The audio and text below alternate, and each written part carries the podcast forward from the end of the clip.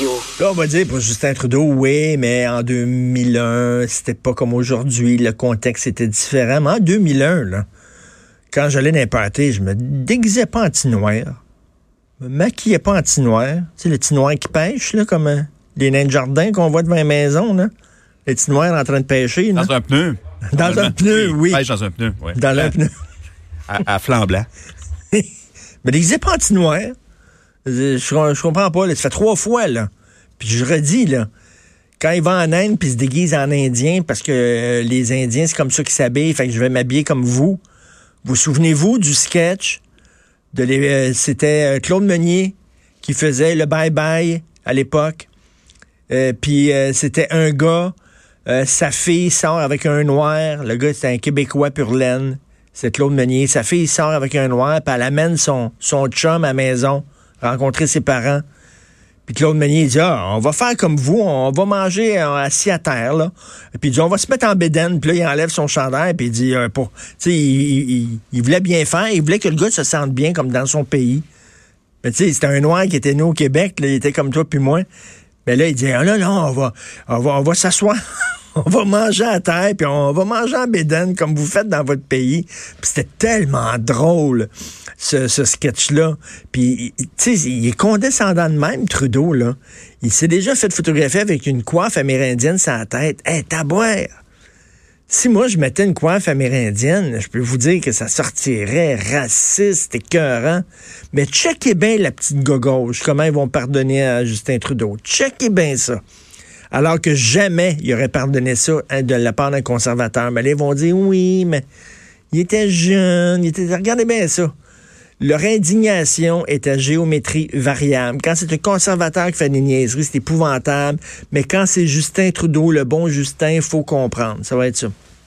Ce soir, à TVA, CJE, euh, Marie-Christine Bergeron qui présente un reportage complètement hallucinant. D'ailleurs, elle va être au show de Jonathan euh, Trudeau euh, dans quelques minutes.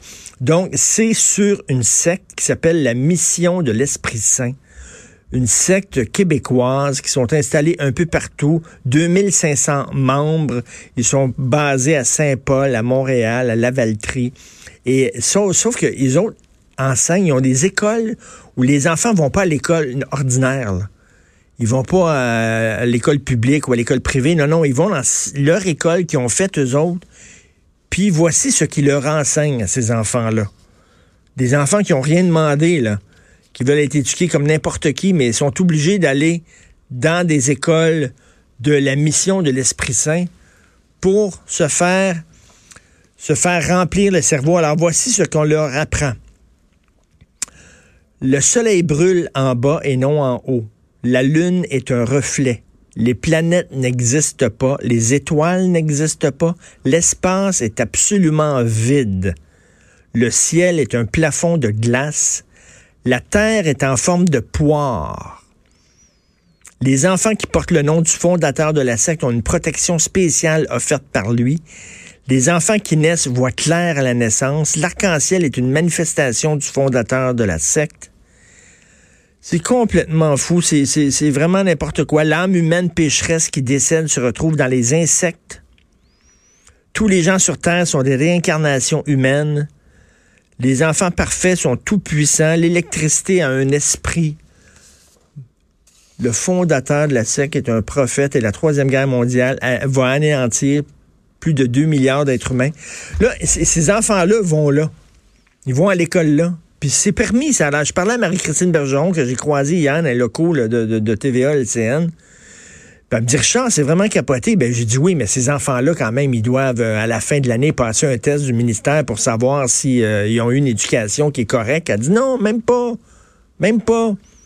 Elle dit ça, c'est dans quelques années, oui, la CAQ vient de voter une loi, puis dans quelques années, effectivement, il va avoir ça. Mais aujourd'hui, là, au moment où on se parle, non. Les gens de la les gens de la SEC vont voir le ministère en disant, ben, regardez, nos enfants ils ont tous eu un A. Là, finalement, on leur a appris que la poire, la, terre est en forme de poire. Puis les autres ont dit oui. On leur a fait un test, puis ils ont réussi le test. Fait que là, ils ont dit, ah, ce qu'on a fait passer. Puis le ministère a dit, OK.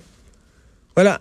Pas plus compliqué que ça. On abandonne ces enfants-là littéralement dans les mains de sectes comme ça. Ça a l'air vraiment passionnant. Donc, c'est ce soir à TVA à 21h. Et euh, je vous le dis, Marie-Christine va être avec Jonathan pour en parler. C'est une secte internationale ou c'est juste non, au Québec? C'est une bonne secte québécoise. Ah ouais? Qui a été fondée dans les années, euh, il y a quelques années de ça, par un chef de police, un policier, puis qui est considéré comme un pour la réincarnation je sais pas trop quoi. Belle secte québécoise d'ici. Hier, pour les francs-tireurs, j'ai interviewé un homme, un médecin euh, d'origine suisse qui vit au Québec et qui euh, dirige une unité d'éthique à l'hôpital Sainte-Justine. Ça, c'est des gens qui réfléchissent sur l'éthique médicale. Qu'est-ce qui est acceptable, qu'est-ce qui est pas acceptable, qu'est-ce qui est moral, qu'est-ce qui est pas moral. Et là, lui, il est là-dedans, puis moi, je trouve ça fascinant, les questions d'éthique et de morale. Et il me disait, parce que je parlais d'avortement avec lui, et il me disait qu'il y a des femmes, ben, en fait des couples, qui avortent à 35 semaines, OK? Alors que le bébé est viable, il décide de ne pas l'avoir parce que le bébé a un bec de lièvre. Je vous le dis, là. Je vous le dis, là. Il décide, là, il, parce qu'ils font comme une échographie, puis là, ils voient ça, oui, votre bébé, finalement, le fœtus, dans votre ventre, il y a un bec de lièvre. Il y a un bec de lièvre, ouais. Attendez une minute, là.